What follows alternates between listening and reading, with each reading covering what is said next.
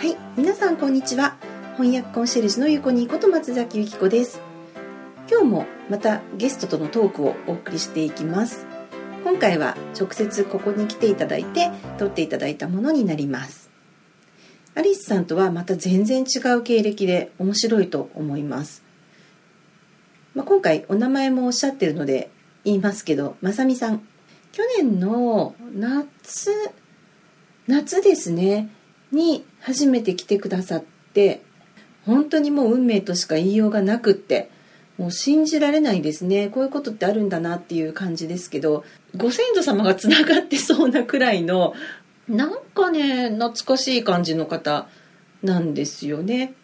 まあ、それでいて経歴はまた全然違うんですよ。そのお話をちょっと、あの、インタビューの中でもしてますけど、軽くお話しすると、中学校数ヶ月くらいかな、行って、その後はちょこちょこ顔出すくらいでほとんど授業には出ていないという経歴の持ち主です。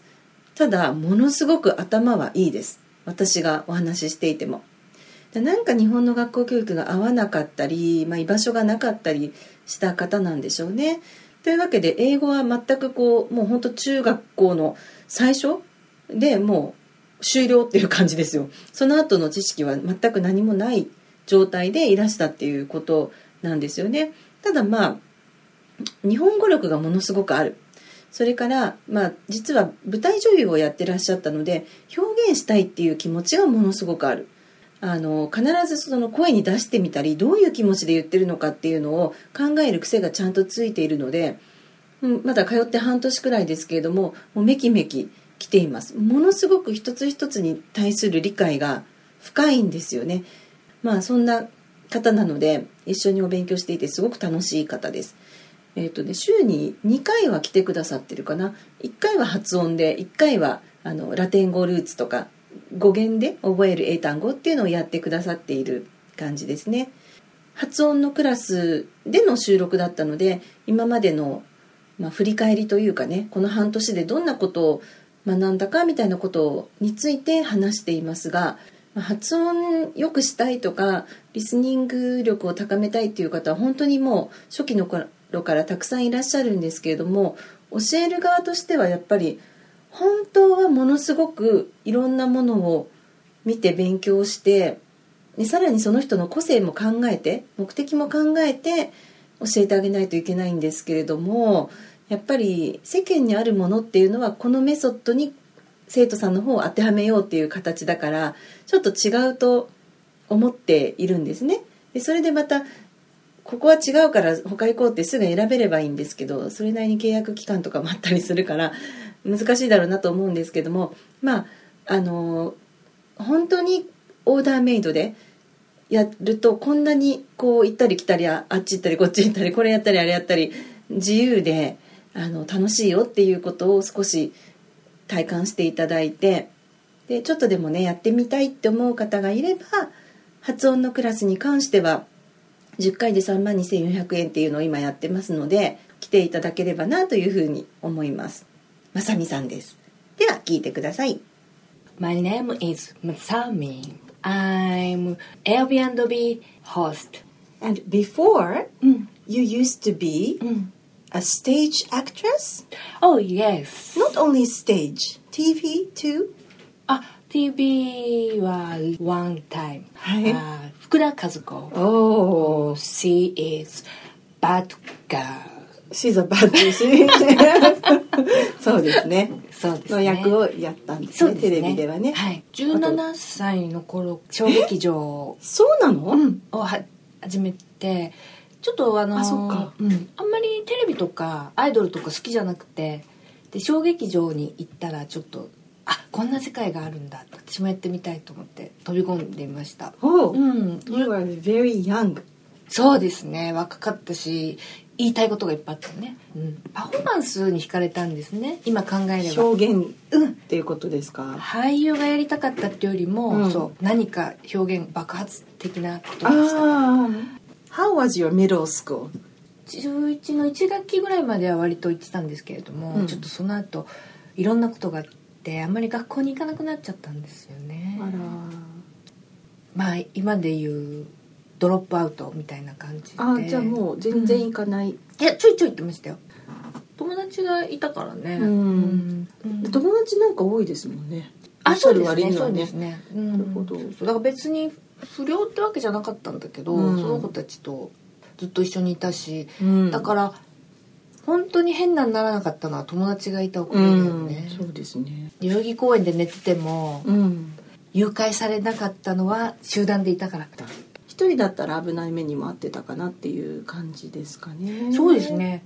で17の時に友達と固まってブラブラしてるのに飽きちゃって、うん。何も身がないから でもみんなずっとやってたけどね。センター街歩いてても面白いことなんて一つもないじゃん、うんうん。最初は面白いけど 109で。たまにだから面白いのね。そうそうそうそう、うんだからそれで小劇場やっぱ面白いなと思って。ほらインターネットとかない時代じゃないですか。ない。でしょ？私の時ないけど、うん。インターネットとかスマホとかないのに、うん。どうやってその小劇場に出会ったんですか？それでですね。私ちょっと定時制結局中学学校行ってないから受験戦争から外れたから、うん。定時制に行ったんですよね。でいろんな人が集まるから、うん。そこでやっぱバンドやってる子とかお芝居やってる子がもういたんだよね。あのちょっと年上で。でそういう面白い人たちと友達になって見に行ったんだよね。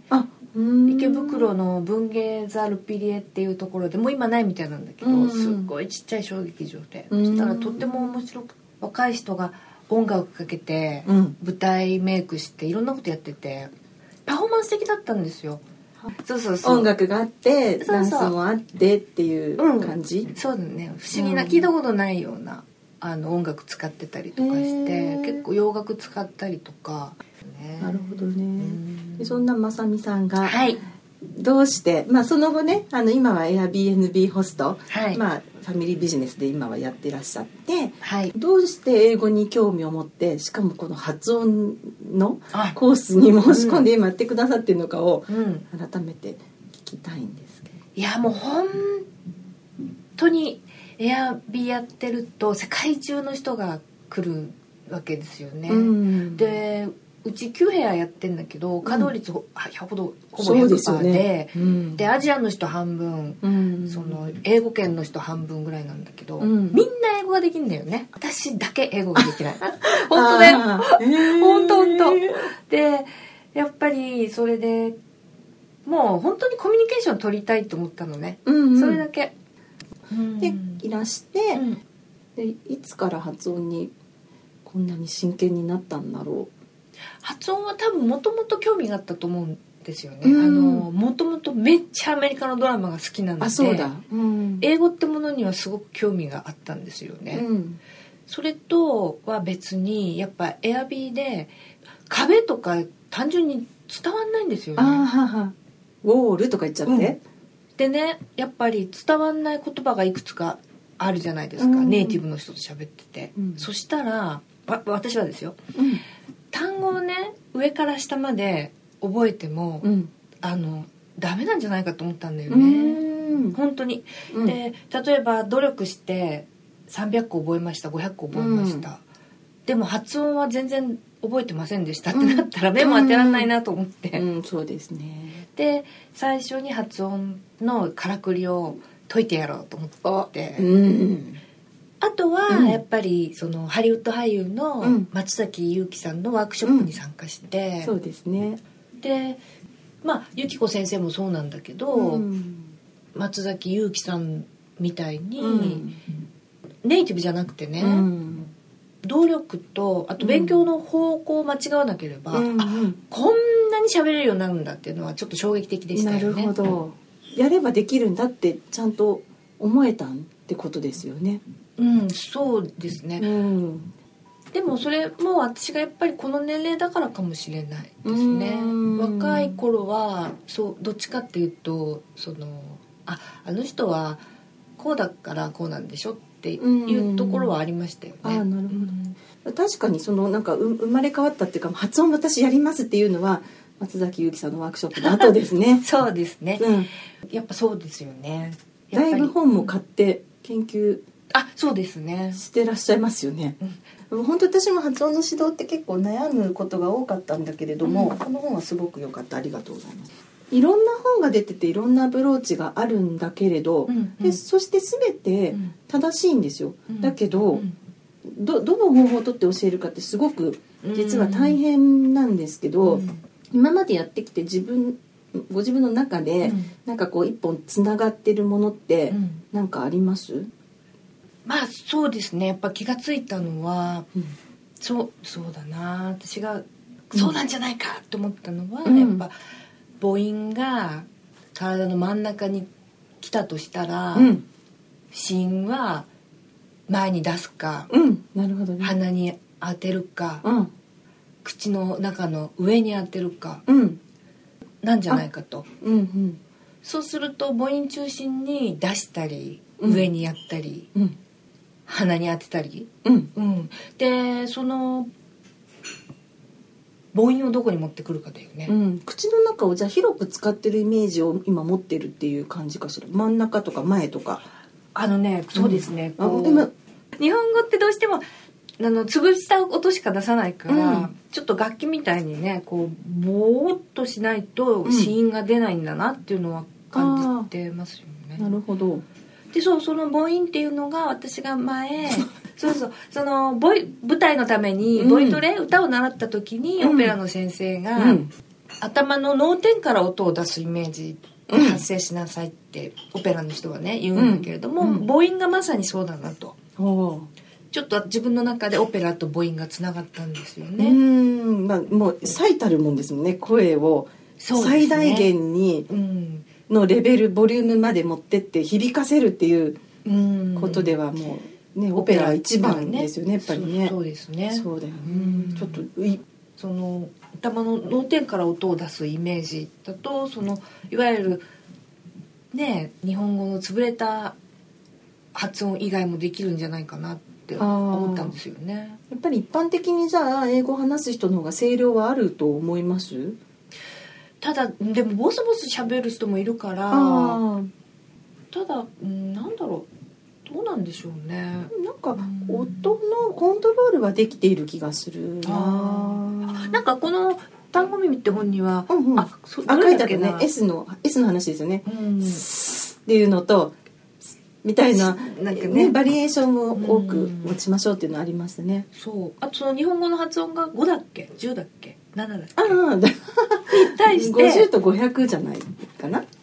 なんか英語は何百韓国語は何百そうですね。中国語は何千みたいなのがあって、うん。それはなるほどなと思いました。ああそうですね。ねそうですね。私たちが音として捉えてないものも音は、ね、他の言語では音なんね、私思うのはその子供の時に英語やった方がいいとかって言って、うん。まあ、実際に私のところでもいろいろ売れてる英語教材もあるんだけど、うんいろんなその自然界の動物とか、うん。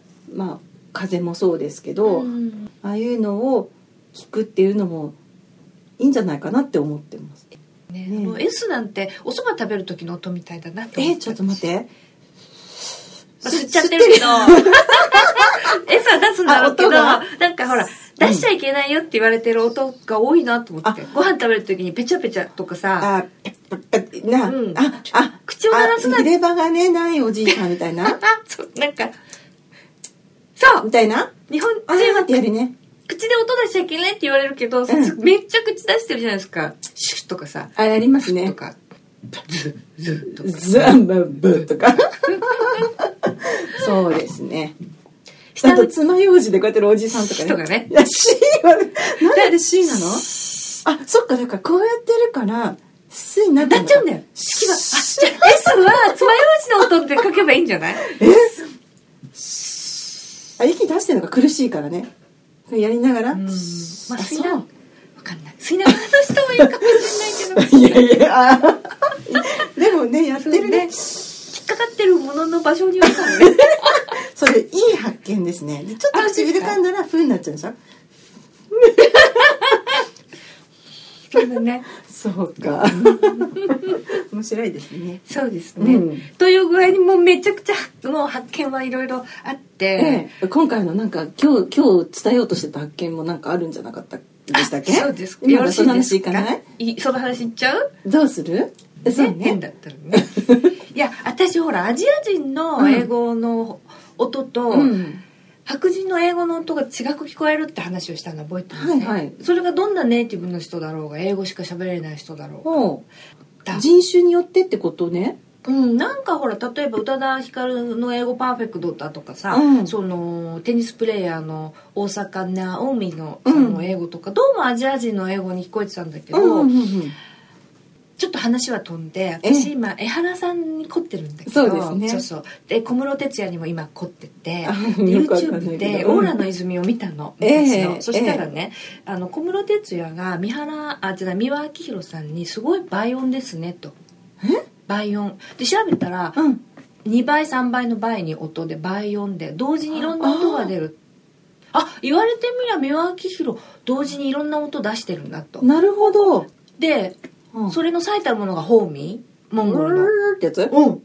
で私のねイメージする英語って、うん。多分倍音の喋ってる英語音を3つ2つ3つ出してる？いいうんいい声。いい声いわゆる。三輪明宏とか。例えばアメリカの俳優さんなんか倍音の人。うん。だから要は、あのーチェロみたいなさ「はい。おー」ってが私は英語だと思ってたわ、うん。っていうのはいい英語ばっか聞くからええ。ディズニーのナレーションしかり、そうですね。ムービーの英語しかり、だってそれが英語だって思ってたんだななるほど。でもネイティブでも倍音じゃない人もいるわけ、声質じゃないですかね生まれつきの。それで、うん。た私の勘違いだったんだなって。うん。ああ英語は倍音っていうのは思い込みで、うん。別に倍音じゃないネイティブの人はいっぱいいるし、うんうんうんうん。なんかっていうのが今週の発見。なるほど。でどんどんなんかハードル下がってません？できるかもとかまあねそのゆうきさんのワークショップも含めて日本人でもできるとか、うん倍音じゃなくてもいいとか そうだね。三輪明宏の天性の声はなくてもうん。別に英語が喋れないわけじゃないっうんていう発見がありましたね。ありましたね。だポイントさえ押さえてれば、うん。ネイティブに伝わるんじゃないかなと。なるほど。間違いなければそうですね。そうですね。うん。そのまさみさんとかからそうやっていろいろ教えてもらうと気づきがあってまた相乗効果で相乗効果、ね、勉強できるんですよ。私たちねうん。何？相乗効果多いですよね多いですね。うんそうね。楽しいんですよ。いろいろね。うん一人だとわからないこともあるからね。悩みをなくす旅ですね旅なんですか？そう英語って何言ってるか分かんない言語っていうのを紐解いていってる感じ？これは一生続くのかしらね。一生続くんでしょうねそうね。確かに、ね。いろんなきっかけを得てうん、一本つながっていくっていう感じはうん。あるかな。でもどの本を読んでも、うん。私結構アマゾンで買っていろんな本を読んだんだけど、うん。ブワーって作家さんがいろんなこと言って、うんうんうん。一必ずフォニックスやるといいですねって書いてあるね。あそう。あそうそう。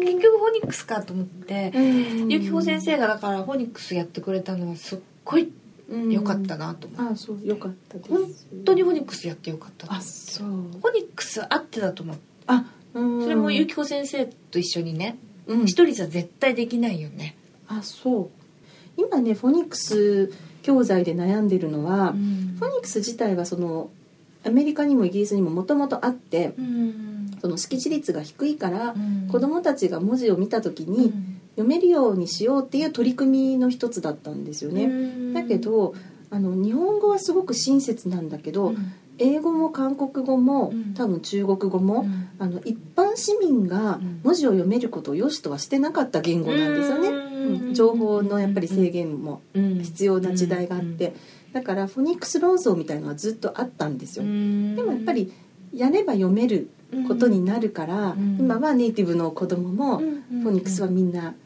やるんだけど、それの大人版ってないんですよね。だからどの本もちょっと声も子供っぽいしテンション高いし、歌のリズムもなんかちょっと乗りにくいところがあったりするから、まあ、フォニックスの大人向けのものがあったらいいなとは思いますね。なるほどね、うん。出てくるのもね。なんかやたらとなんだ？子供が喜ぶようなでリンゴとケーキが必ずそうなんですよね。タイガーとね。タイガーうね。ん。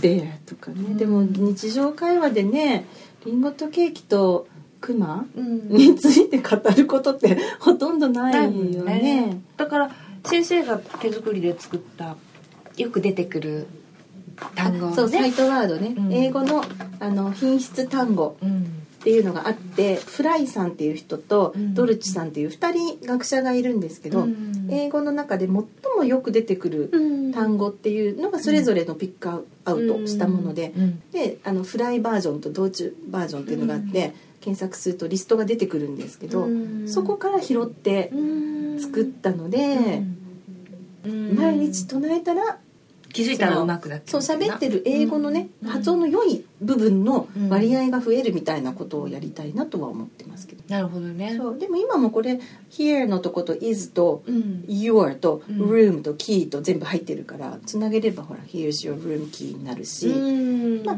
単語レベルの次のレベルはやっぱりいっぱいワードが入った時にどの言葉を立てるかっていう話になる、うん。全部きれいに言っちゃった。ら「here is your room key」とかなっちゃう。うん。でもういないみたいな。その時には目の前いないみたいな、そうだね。いかに早く一息で伝えるかっていう、声量いるよね。練習してるともうぜいぜい言うもんね、あーあの子音のところなんかね。かな。かな。そうかもわかんないけど、疲れる。でもまあとにかく日本語と違うよね。うん。なるほどね。まとめたのね今ね。まとめた 分かった。ごめん。いいえなるほどね。で今後まさみさんはうん。発音をい今なんどれくらい？何点くらいですか、今？うん、自分の発音は何点くらい？でも40点はいってると思うよ。なるほどね。ゼロ点から始めるあとほら私あの秘密が分かったから。何の秘密？抑揚の秘密の尻尾を掴んだから。ほら長文にして英語を聞いた時にさ、うんうん出たり入ったり出たり入ったり。あそうだ。そのルールが分かんなかったんだけど、うん。あれ単純に母音子母音子 でさで母音が1個ボーンみたいな。そう母音の時はここで、うん。子音の時は出て、うん。あのひ引っ込める時っていうのはさあなんかこ声のボリュームじゃないんだよね。うボリュームじゃないですよ。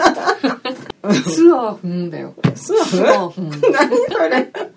あでもスと？出たでしょ？うん出た。で次は母音でしょ？スうん。あ。なんでスワンなの？でまあもっと本当はいっぱいあるんだろうけど。あ。そういっぱいあるのよ。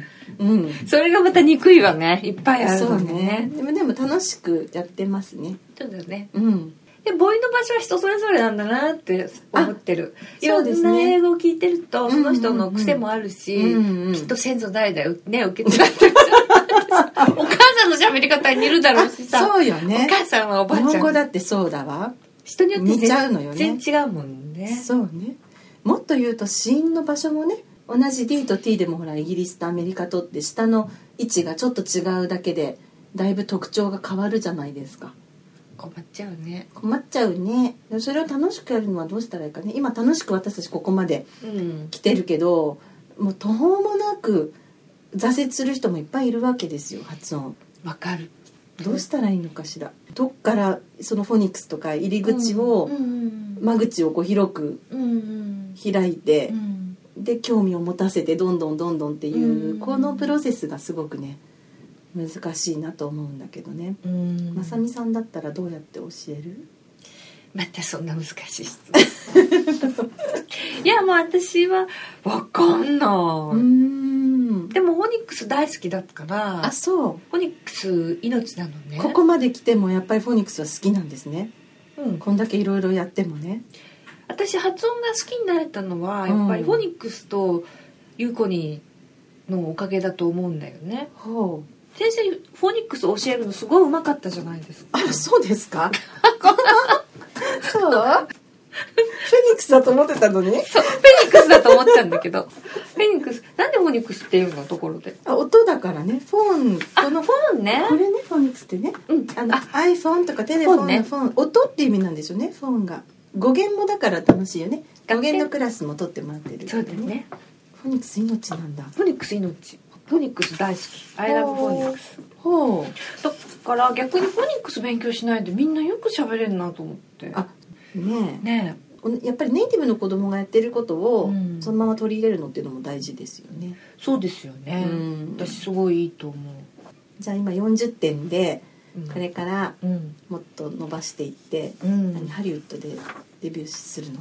アメリカ英語を選んだ理由はやっぱりハリウッドが頭のどっかにチラチラってあるからですよねっていう思ってたけどなるほど。役者じゃないです。一流の人たちと働きたいっていう一流の人たちと触れ合ってみたいですね。触れ合うだけでいいの。そうなんですね。今触れ合えないから英語喋れないから。そうか。最低限でしょ？アメリカで何かやりたいと思ったら。やっぱりコミュニケーションツールとしてはね今必要だなっていうのはつくづく思いますよ。なるほどやっぱエアビーでさ泊まってくれてるオランダの20代の女の子がさ、うん。救急車で運ばれた時もさ私不甲斐なくてやっぱりり助けてあげたいしさ、うん。優しい言葉もかけてあげたいのに全然英語喋れないの、なるほどね。そういうのって本当にうん。畜生って思うよ、そういう時に思うかなやっぱりね。そうだね。だからそういう、うん。あそういう時に本当に必要だなと思いますうよ、ん、そうですね、うん。私もこんなに言葉にはまったのは、うん。私もホテルマンとかうん。マンションコンシェルジュをやっていたから、うん。そういう時だったと思いますね、うん。不甲斐ないって今言ってたけど、うん。で韓国語も実は私勉強してたんですけど、うん。あの韓国の人に英語でペラペラ喋ってる自分を恥ずかしいと思った、うん。あの若い人は喋れるんだけど、うんうんお父さんお母さんの世代の人が来た時にその人相手に自分がこう発音良ければ良いほどうん。失礼だと思ったんですよね。だって隣の国だしうん。日本語ちょっとはほら勉強しなきゃいけない世代の人っていうのもいるわけで、うんですね。なのに私が英語でペラペラ喋ってるのはうん。私は失礼だなって思ったからうん。もうたったその一人のために韓国語を勉強したうよ。ん。うん。あんた素晴らしい人格者だんだことねえんだよ。でもさあのほら自分がお客さんである限り語学力って伸びる限界がある程度あるんじゃねえかなと思ってて、ある程度自分がやっぱりあのそこになんつうの当事者として、うん。あのいたりとか人が困ってるから助けなきゃとかって思わない限り伸びないそうかなと思ってて、うん。 TOEIC の指導もそういうのをちょっと取り入れてんだな。うん。だよね。ううんお芝居とかを英語に取り入れるのもいいと思うけ、うん。お芝居はやってみたい。ね人によってね、英語劇はやってみたいっていうのは、うん。なんかやっぱりその動きと言葉が同時だとか覚えるでしょ？そうですね。人間って。うん、でお芝居って最適だと思うんですよね。なるほどね嫌でも覚えちゃうみたいな。そうだね。うん。今私がいろんな職業の人のあの英会話集みたいなの今までこう作ってきたものをまとめているんですけど、うん。結構そのまんま使えるスクリプトとかあるから、うん。お店屋さんごっことかねやれるよ、やりたいよね、うん。やりたい。じゃあ演劇部作りたい。ゆきゆこにウィズ演劇部。演劇部ウィズゆこに。あそうだね 楽しそうだよね。したらほらいろんな生徒さんで集まってさそうよね。23人で集まってもいいしさ。じゃあ演劇部に興味がある人はこちらまでっていう感じですかね。そうですね、はい。ねねじゃあじゃあこんな感じ。うん。大丈夫だったかな？うん。また来てください。はい。ありがとうございまはい、ありがとうごした、ざいました。でもあげるわ。これ撮ってみるわ。今日はじゃあこの5本を読んでみましょう。はい。はい see それでいいのかな、I see I see うん I see the cat I see the dog I see the dog じゃないんだって言っちゃいたくなるけどそこは自由じゃないかなあそこで言ううん I see the monkey うん I see the frog うん、flag うん、frog. こもらせてくだ I see the frog. さいおいいですね I see the elephant. あの母音の時は「the」って言うんだねそうだ The アルフィーそうそうそうそう I see the elephant. でもさ正確に言ったらここつながるのかね母音と母音はリンキングかね。あのー同じ音なのと、ん、息が続く限りは行くんだよね。うん、I see the elephant やっぱりリンキングだ。そうですね。ちっちゃい「い」が見える。あ見える。ってやつ？違うから。あ I see the elephant I see the elephant うん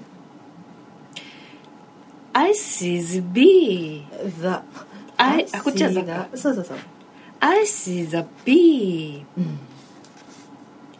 Happy birthday おー birthday birthday birthday birthday birthday I see the cake cake いいですね Happy birthday to me いいですね ちょっと今子供と大人が Happy birthday to me Happy birthday to me Happy birthday to me うんですねこれも CD はね、確かねあの「I」と「うん See」はほらずっと一緒なので「ん I see the cat」だったと思ううん「I see the cat」「I see the dog」だったと思ううん see the monkey. I see the frog. I see the elephant. I see the bee. で I see the cake. Happy birthday to me. ってなってた。うんうん。でもそれは話し手が決めるんだよね。うん「I see the monkey」あうん猿見えるけどみたいな「I see the monkey」私は猿が見えます「I see the frog」私はカエルが見えます。だったら「I」なんだよね「I see the monkey」「I hear the monkey」私は見えないけど聞こえる？うん。かもしれないっていうことですね。うん。ということで。はい。以上。はい今日の発音レッスンの終わりですありがとうござありがとうごいましたざいました。はい。いかがでしたでしょうか？私これ何回聞いても飽きなくって、聞くたびにいろいろ気づきがあって、やっぱり普段のレッスンと同じくらい、この録音も楽しませていただいてます。で、この録音の中で出てきた俳優の松崎祐樹さんのワークショップっていうのはですね、あの、私がこれ本当正直に言うとエゴサーチですよね。自分の名前であの検索をかけた時にたまたま出てきた方がそのハリウッド俳優の松崎祐樹さんっていう方で、まあ、たまたまあの田舎も同じ宮崎県なんですけれども親戚ではないですね。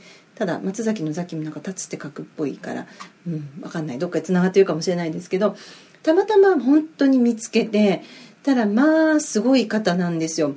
何がすごいって私もひょんなことからそのハリウッドに俳優さんが行ってしかも一つの作品だけでなくその後もずっと出続けることがどれだけ大変かっていうのはまあ知ってるんですね。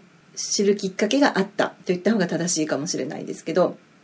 でそんな中で本当にもう19歳ですか？高校出てすぐに、まあ、まずニューヨークに行ってでそこでお金取られちゃってあのロッカーに入れたのに取られちゃってで、まあ、ホームレスの人たちと一緒になんかあの暮らしてで、えっとタイムズスクエアで日本の童謡を歌って小銭を稼ぎ帰ってきてみたいなところから本当に今36歳なんですかねまでずっともう17年間ハリウッドで活躍されている方なんですね。でいろんなあの皆さんもよくご存知の映画に多数出られてます。でももう本当に申し訳ないんですけど私は、まあ、映画は好きですけど存じ上げなかったんですね本当正直に言うと。でこんなにすごい人がいるのかと思ってなんかその時あの発音の指導とか、まあ、日本の英語教育に関しても、まあ、ちょっとモヤモヤしつつモヤモヤするってことは自分は違うと思うからそう思うわけですけどなんか違うと思うんだけど私がおかしいのかなとかね気にしなきゃいいんだけどなんかうん私がおかしいのか彼らがおかしいのかみたいなことをやっぱり考えてしまう時もあってその時に、ま、彼のその突き抜けた努力とかそういうことを見てまあねあの全然こう場所は違うんですけどああこういう人もいるんだ私も頑張ろうって思ったんですよね。それが夏くらいのことですそしたらまあなんと来日みたいのを見て舞台挨拶か。舞台挨拶っていうのを見てまさかと思って調べたらまあそのためにいらっしゃると。いうことでいろいろ調べていたらその本当に少ない来日の期間に発音のワークショップをやるっていうことで私がまず申し込みましてハリウッドを目指す俳優さんのためのワークショップですって書いてあるのにのこのこ申し込んで、まあ、事情はもちろん先に説明しましたけどそれでも行きたいっていうことで行ったんですね。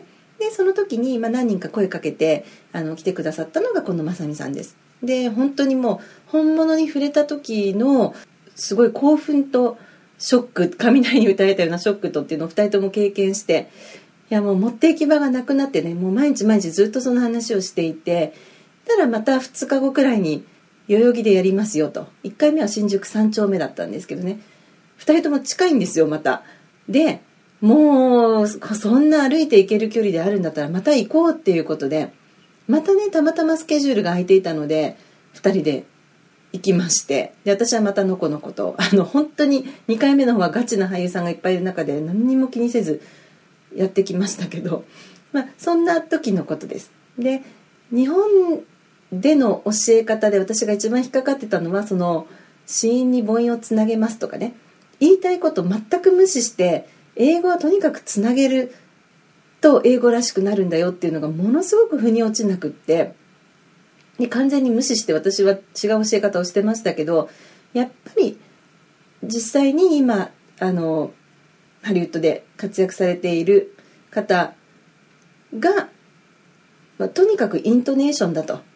あなたは何が言いたいんですかっていうね。もしくはその俳優さんであればそのあなたが演じている役は一体何を言いたいのか。でさらにもう一段階。どういう自分に見せたくてどういう印象を相手に与えたいのかということをものすごく問うてくるわけですよ。なんか哲学的な部分もあってすごく私はそういうのは好きなんですけど普通の人はちょっとしつこいと思うかもしれない正直言って。なんですが、まあ、そこにいらしていた俳優の方とか俳優の卵の方っていうのはやっぱりそういうことを日々研究している方々だからもうすごくなん心地よい緊張感であ私は英語業界っていうよりもむしろこっちに近いなっていうふうに思ったんですよね。でその後もずっとまあそれが 10, 10月11月くらいの話なので、まあ、それから、まあ、大して経ってないですね。3ヶ月？適当に言ってるけど3ヶ月間？まさみさんとはずっと、まあ、その時の話もたまにしながらいろんな本を勉強してあのやってきているわけですけれども、うん、なんか今までと全然違う楽しさ教えるのもそうなんですけども一緒に考えていく楽しさっていうのを今すごく実感してます。それで思ったのはやっぱりまあ今の時点でもそうなんですけど私も英語に関する知識とか秘密を与えてもらおうっていうふうにいらっしゃる方じゃなくって一緒に考えるとか一緒に何かをする。でもしくはそういうワークショップとかがあった時に私もお金を出すんで行きましょうって言ってくれる人が欲しいんだって正直思いました。結構私は自分が先走りしちゃうのでこういうのあるから行きましょうよって言って自腹切ってでももしくはその生徒さんの分出してでも行くタイプです。